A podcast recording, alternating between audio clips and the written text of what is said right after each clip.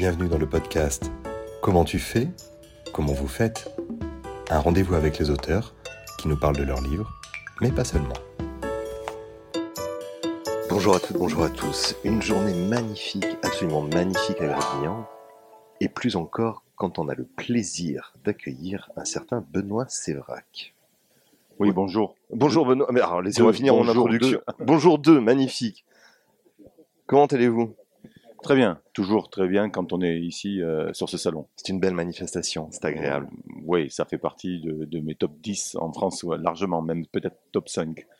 Même peut-être top 1. Euh, on va dire ça. Allez, top 1. Sur le podium. Sur Oh, magnifique. Et non pas un éternel d'or. Certainement pas pour lire en poche. Cette année, le thème de la manifestation, c'est intrigue. Quand on est auteur de polar, qu'est-ce que ce mot évoque, intrigue? Alors quand on est auteur de romans noirs, euh, de romans noirs, non non non, mais c'est le distinguo est intéressant. Moi, je pense que c'est c'est pour ça que je, je, je, précise quand on est auteur de romans noirs, on, a tendance à se dire que l'intrigue est secondaire ou que le cœur du, du enfin le propos du roman euh, n'est pas là.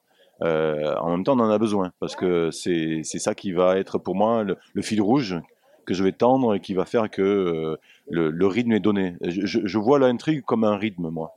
Euh, un rythme narratif, mais euh, pas comme de la chair, pas comme de la densité. Et ça, ça va être euh, mes personnages, ça va être les propos, le propos, mon propos sur ce roman-là, sur tel ou tel projet littéraire, il y a toujours un, propos spécifique, et puis il va y avoir aussi mes personnages avec leurs intentions, leurs objectifs, leurs motivations, leur psychologie, leurs rapports les uns avec les autres, leurs interactions. Tout ça, ça va être ma chair. Mais oui, peut-être que l'ossature euh, serait le serait l'intrigue une sorte de fil conducteur euh, d'architecture en fait. Oui, et, auquel moi personnellement, euh, je, je, ne, je, ne, donne pas la primauté. Euh, je l'érige pas en principe. Je, je pense qu'il y a des gens qui font très très bien des romans d'intrigue et qui m'embarquent et qui le font très bien. Moi, je pense que je suis pas hyper à l'aise avec ça, donc je je, je, je, joue d'autres cartes qui sont celles de, de, tout ce que je viens d'énumérer et qui constituent plutôt le, le corps, euh, le, la, la, chair de, de, de, mes romans. Mais euh, l'intrigue, nécessairement, je dois faire avec. Mmh. Mais c'est pas l'élément avec lequel je suis le plus à l'aise. Ce qui fait que je m'adresse au lecteur que vous avez été avant d'écrire vos premiers ouvrages. L'intrigue, c'est associé à un écrivain, à une autrice en particulier, à un roman, à une lecture et, et, du coup, j'ai du mal à répondre à ça parce que je pense que. Question suivante, s'il vous plaît. Non, non, non, non, non, parce que encore une fois, je pense que c'est intéressant de, de, répondre à ça parce que c'est. Euh, c'est justement mes souvenirs de lecteur sont des souvenirs de personnages, sont des souvenirs de, de d'errance aussi, c'est-à-dire ces moments où euh, il y a des digressions que, que, que l'on chasse souvent, que certains lecteurs euh, euh, de euh, regrettent dans, certains bouquins. Moi, c'est ce que je recherche, ces moments de, de description, ces moments d'intériorité aussi du personnage et, et pas tellement l'action elle-même. Et l'intrigue serait plutôt pour moi, encore une fois, comme elle est associée au rythme, elle serait plutôt associée, associée à l'action. Ce qui nous amène à l'existence des personnages à l'intérieur des ouvrages.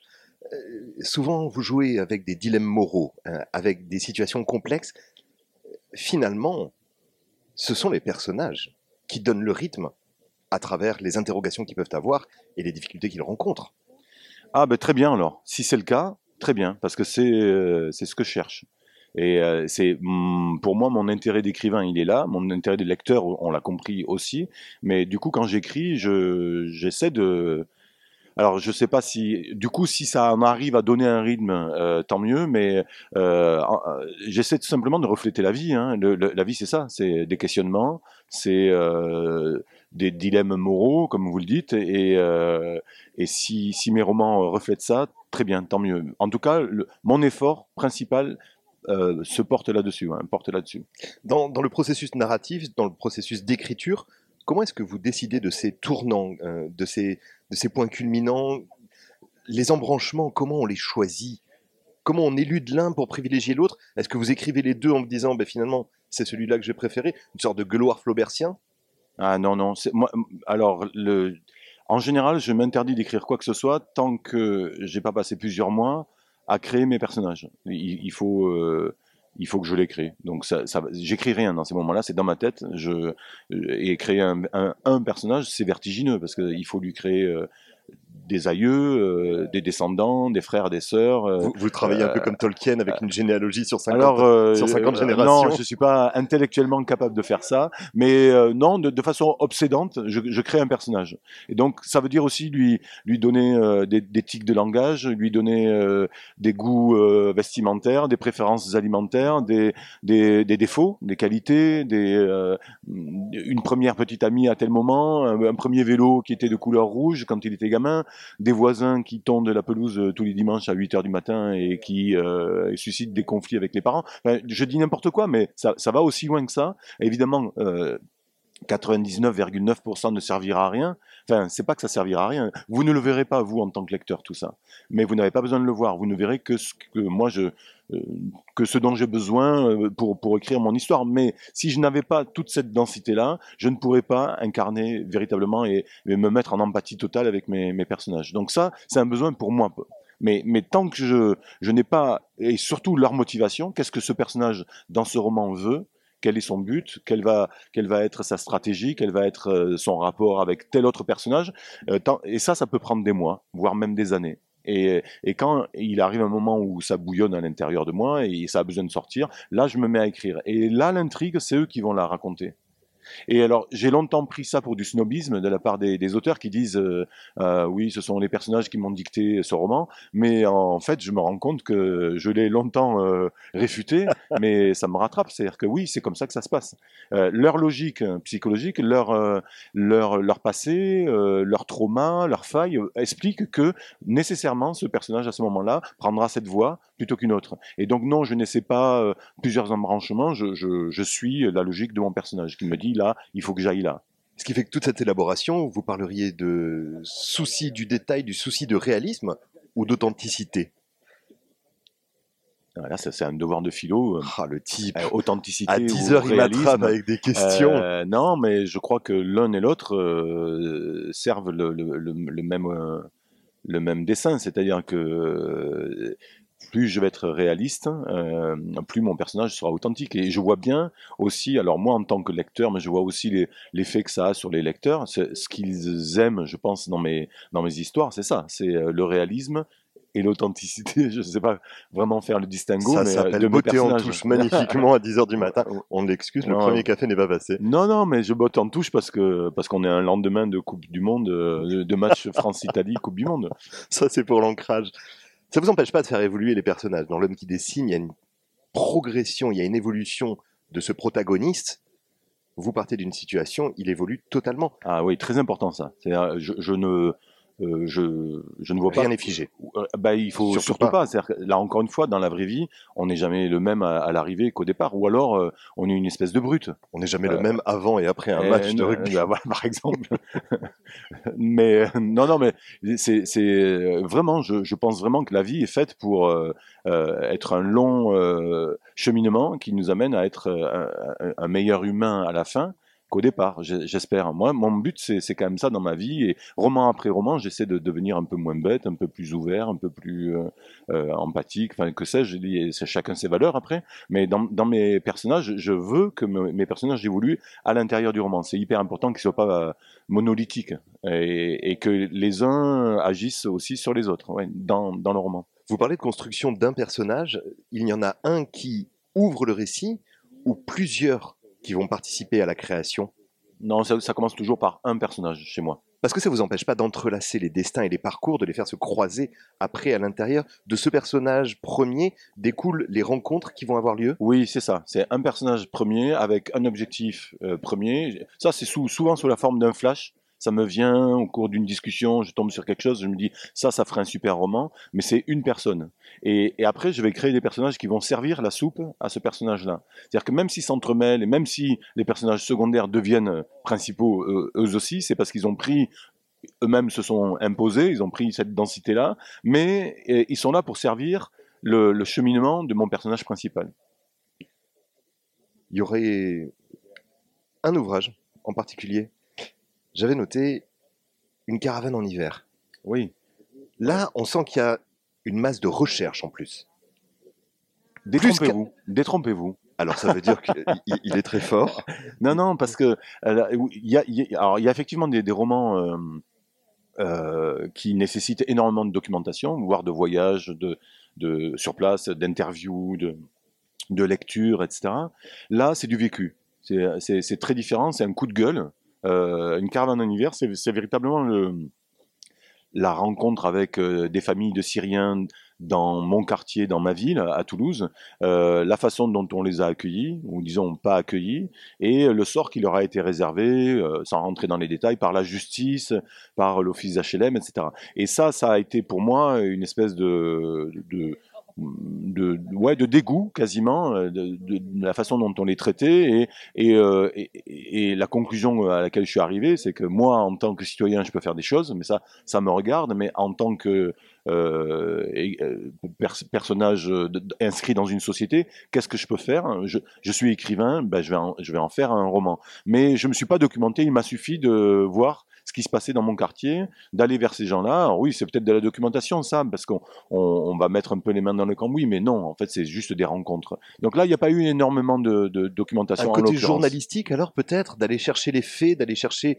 les témoignages pour nourrir le récit, nourrir l'intrigue? non, ça ressemblerait à du journalisme parce que euh, il y a un déplacement, il y a de la documentation, euh, sauf que il y a quelque chose de fondamental euh, et je respecte énormément la profession de journaliste. Hein, je Non, non, mais c'est vrai, c'est vrai, c'est pour moi des outils démocratiques hyper importants, mais il y a un souci d'objectivité dans le journalisme, il y a un souci de recul par rapport aux sentiments et aux émotions normalement, on n'est pas là pour susciter les émotions, alors que moi, quand je vais à la rencontre euh, des Syriens euh, à Toulouse, par exemple, hein, j'y vais, euh, j'y vais pour glaner des émotions, pour glaner de la subjectivité, et je revendique que mes personnages se trompent, je revendique que mes personnages soient approximatifs dans leur jugement, etc., parce que nous le sommes tous. On peut se tromper, on peut être approximatif, et, et moi, moi j'y vais en tant qu'écrivain et en tant que romancier je, n'y vais pas pour rapporter une, des faits ou, euh, ou, une vérité à une population avide d'informations. Euh, je veux juste raconter une histoire qui va faire vibrer quelqu'un, un lecteur. La question sociale, c'est quelque chose, on le comprend à vous écouter, qui est fondamental. Dans Trafic, même objectif, même intention de raconter, de témoigner de ce que la société peut être? Oui, ça, indéniablement, oui. Alors, euh, est-ce que c'est euh, être sociétal ou social. Euh, dans, dans le trafic, je pense que c'était plus à l'échelle sociétale. Je raconte ce que nous sommes, euh, ce que nous devenons collectivement. Et dans 115, qui est le roman qui a, qui a suivi... Euh, me dévore mes questions par avance. bon, désolé, mais là, oui, pour le coup, 115 a une vraie dimension sociale, ne serait-ce que pas... Bon, évidemment, le titre lui-même, 115... Euh, le, titre, dites-nous, parce que ceux qui n'ont pas eu encore le plaisir d'y plonger, 115, c'est quoi? 115, c'est... bon, d'abord, c'est le numéro de téléphone OSS 117, on connaît, mais 115... OSS 115, ce serait pas mal, ça. on aurait dû tenter ce coup-là. Mais, mais non, non, c'est oui, c'est le numéro de téléphone du SAMU social et, donc, il s'occupe des gens nés sans abri. Et euh, c'est un roman qui a impliqué que je passe euh, quatre mois d'hiver de 2015-2016 à euh, aller plusieurs fois par semaine la nuit dans les centres d'accueil, les centres d'hébergement, sur les maraudes, à, suivre le 115, etc. Et j'ai découvert un monde euh, du, du, des travailleurs sociaux euh, complètement euh, submergés de travail, euh, complètement en sous-effectif, en sous-doté, sous-doté en matière de, moyens et en souffrance. Et ce sont des gens qui, quand on arrive et on leur dit voilà, je suis romancier, je voudrais écrire sur le monde de la rue, ils vous ouvrent leurs portes hein, et vous accueillent à bras ouverts parce que ils veulent que vous racontiez comment ça se passe. Ils ont besoin qu'on sache ce qui se passe. Et ce sont des gens qui, en général, quand ils rentrent chez eux le soir, repartent. Donc ils font un travail complètement légal toute la journée et le soir euh, laissent leurs enfants et vont repartir euh, de nuit pour ouvrir des squats, pour faire des, des actions euh, illégales, euh, sachant que euh, parce que dans leur dans le cadre légal de leur travail, ils n'y arrivent pas. Des super héros sans super pouvoir. Ouais, exactement. Ouais, c'est ça. Il y a, il y a, mais on retrouve le même la, la même précarité ou on va dire euh, indigence euh, dans la police, dans l'enseignement, euh, dans le service de santé. Et, donc, oui, dans l'aide sociale, il y a, cette même euh, précarité et, sous-dotation. C'est, c'est, dramatique. Bon, voilà, là, du coup, il y avait un vrai propos social. je me mets vraiment à la portée des gens qui vivent à la rue et même à l'intérieur des gens qui vivent à la rue des, plus faibles, c'est les handicapés, les gens qui, ont, qui sont abusés par d'autres, parce que c'est une vraie société capitaliste, hein, le monde de la rue. Donc là, j'ai un discours très social. Ça a été le roman le plus social que, que j'ai fait. Euh, et après, d'ailleurs, ça m'a un peu euh, même euh, moralement plombé. Quoi. Il, a, il a fallu que j'en sorte. C'est ce que j'allais vous demander, Benoît. À force de traiter de sujets aussi profonds et, et, finalement douloureux, qui sont mis de côté ou qui ne font la une des journaux que lorsque c'est nécessaire et que l'on envisage que ça puisse faire de l'audience, de l'audimat, vendre du papier, peu importe, il y a, un sentiment. Qu'est-ce qu'on ressent à avoir cherché, enquêté, enquêté, pardon, mais à avoir travaillé sur tous ces sujets? Il y a une révolte qui gronde à un moment, il y a une colère, il y a, y a une responsabilité. Mais euh, je crois qu'on va vers ces sujets-là parce qu'il y a déjà une colère, il y a déjà une révolte, il y a déjà un sens des responsabilités. Et, euh, et, on sait que quand on écrit là-dessus, on a, on, a ce devoir euh, de, de nuance, on a ce devoir de documentation, de d'authenticité, parce que on parle de vrais gens et on peut pas faire n'importe quoi, même si c'est une fiction. Alors je peux inventer n'importe quoi dans euh, mon intrigue, dans aussi les, les, aventures de mes personnages, mais quand je parle d'une catégorie de la population, que ce soit les flics ou les sans-abri ou les truands, je ne peux pas caricaturer, je, je dois nuancer. Pour ça, il faut que j'aille sur le, sur le terrain les voir, ces gens-là. Euh, c'est comme, c'est comme tout, en fait. Dès qu'on a voyagé dans un pays, rencontré euh, des gens de ce pays, on ne peut plus dire tous les Américains ou tous les ceci ou cela sont comme ci ou comme ça. On est obligé de nuancer. Sauf si on aime la simplicité, mais c'est pas mon cas, quoi. Donc je pense que cette révolte, elle liée déjà au départ. C'est ce qui m'a amené à faire ce métier. Hein. Et puis il n'y a rien de plus différent d'un New-Yorkais qu'un Texan. Exactement. Non, mais ça, oui, bien sûr, bien sûr. Il n'y a rien de plus différent d'un Texan qu'un Marseillais. Euh, oui, non, non, mais Marseille est, Marseille et, les Bretons, c'est très différent aussi. Mais, mais oui, voilà, c'est ça, c'est de cet ordre-là, c'est les généralités. Et je crois qu'un roman est là pour euh, apporter ben, un écrange humain sur euh, ouais, de la nuance et, et, euh, une connaissance ouais, de, de, de, de, de tranches de, de, la population que qu'on aime, qu'on aime peut-être simplifier d'habitude ou mettre dans un même sac. Quoi. Ce besoin qu'on sent finalement viscéral et ancré, rivé peut-être depuis, depuis toujours, n'y a pas un paradoxe à baptiser un roman silence dans ce cas-là euh, je comprends pas, je comprends pas la question en fait. Mais le besoin de parole, non, c'était pour la plaisanterie évidemment. Silence. Euh, mais il se fout de moi, hein, vraiment. non, non, non, non, non, non, pas du tout. Mais non, non, parce que j'avais pas compris euh, que c'était une blague. Donc, mais euh, parce que je pense que je suis le seul à pouvoir faire des blagues, mais j'en suis victime au bout d'un moment.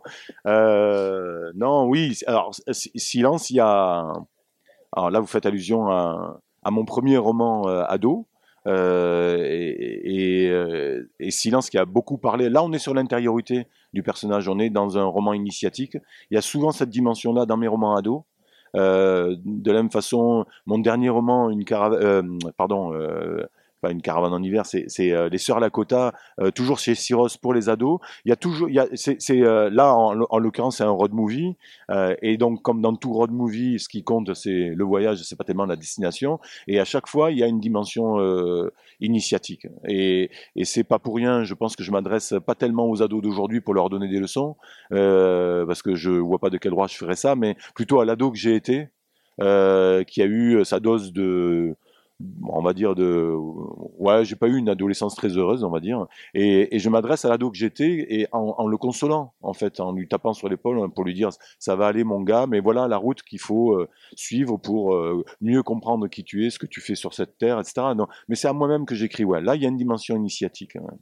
roman de formation quasiment mais les sœurs Lakota c'est aussi un enjeu de relation familiale oui toujours. Alors ça c'est le sillon qui euh, que je creuse dans tous mes romans, qu'ils soient adultes ou ados, euh, la question de la filiation, de l'héritage, ce dont de on la veut. place dans la fratrie. Alors la place, la place dans le groupe, euh, mais ça, c'est central à nous tous finalement, comment on se positionne par rapport à l'autre. Alors c'est une question centrale chez les ados, particulièrement, c'est crucial, quoi. La place dans, dans, le groupe, le regard des autres. Mais dans la famille, ouais, ça m'obsède parce que euh, la, famille est un lieu qui, qui, qui, qui, doit être et qui est le lieu de la formation, de l'émancipation, de, de c'est le cocon qui vous protège, c'est la protection de la famille. Et en même temps, euh, force est de constater que la famille est aussi le lieu des aliénations, le lieu euh, des, des, conflits, le lieu de, des ruptures euh, et des traumas. C'est au sein de la famille que tout se passe, que ce soit positif ou négatif. Donc ça m'obsède.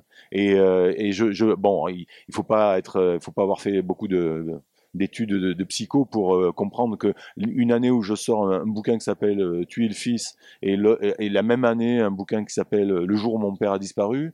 Bon, euh, j'avais comme, comme, par hasard, j'étais arrivé à un certain âge, on va dire 53, 54 ans, je sais plus quel âge j'avais cette année-là, mais c'est un âge où j'ai pu enfin aller de façon frontale me, me, me, frotter à ces questions-là, quoi, que autour desquelles je tourne depuis mon premier roman, mais que je n'avais jamais osé peut-être affronter de façon aussi euh, direct.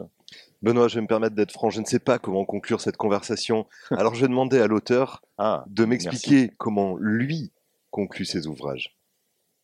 Ou ça c'est euh, souvent je me chacun son tour de se ouais, ouais, ouais, ouais, celle-là mais non mais c'est c'est euh, enfin là c'est là que les, les, lecteurs nous attendent hein, la fin euh, c'est toujours cette question de mais avait-il la fin en tête? Comment est-ce qu'il est arrivé là? Jamais. Moi, j'arrive souvent à la fin un peu bloqué en me disant mais comment euh, ça va finir? Et ou comment je pourrais faire pour les étonner ou les émouvoir? Enfin, il faut essayer de laisser une trace euh, forte à ce moment-là. C'est très compliqué. Et on euh, demande quoi L'appel à un ami Non, ouais, ça peut, ça peut faire l'objet de discussions avec des, un, ami très proche, notamment, qui est écrivain aussi, euh, qui s'appelle Hervé Jubert, qui est, qui est mon, euh, mon frangin, on va dire, le frangin de cœur, celui que je me suis choisi, et avec qui j'ai coécrit deux romans d'ailleurs. Donc ça, ça peut faire l'objet de discussions comme ça, mais non, en même, temps, on est toujours seul face à ça, et, et c'est très problématique pour moi parce que je trouve que je suis pas très bon dans mes fins. Et souvent, je, me reproche de, hâter un petit peu la fin parce que j'en ai peut-être un peu assez, après avoir passé un an, deux ans sur un roman, euh, de continuer à réfléchir pour avoir cette fin. ceci dit, euh, avec le tableau du peintre juif, qui est mon dernier roman euh, en, date, en, tout cas à la manufacture de livres, et qui vient de sortir chez 10-18, euh, là, là, je suis très fier de moi. J'ai réussi ma fin, mais ça a nécessité que je réécrive une grande partie du roman. C'est-à-dire que quand elle m'est arrivée, cette fin, euh, quand j'ai euh, compris que je pouvais faire ça pour euh, ah ok, prendre le contre-pied, enfin prendre le lecteur à contre-pied, il m'a fallu reprendre tout le roman pour redoser tout et, et remodifier tout afin d'amener cette fin. Et raccrocher les Mais bon, ça, ça fait partie de l'effort à faire, à fournir. Je pense que les lecteurs seront pas tout à fait d'accord avec vous sur ces fins hâtives. Je fais partie de vos lecteurs, je ne suis pas d'accord avec vous et j'ai le plaisir de pouvoir. Merci, mais il faut rester autocritique aussi quand même. Mais bon, non, non, mais merci, merci pour le compliment. Benoît Sévrac, merci infiniment du temps que vous nous avez consacré. Je ne sais pas par quel roman il faut commencer à vous lire. Je vais proposer de les lire tous.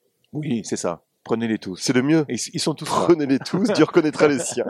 Benoît Sévrac, merci beaucoup. Bonne fin de merci journée. à vous. Excellent festival. Merci. À vous aussi. Au revoir.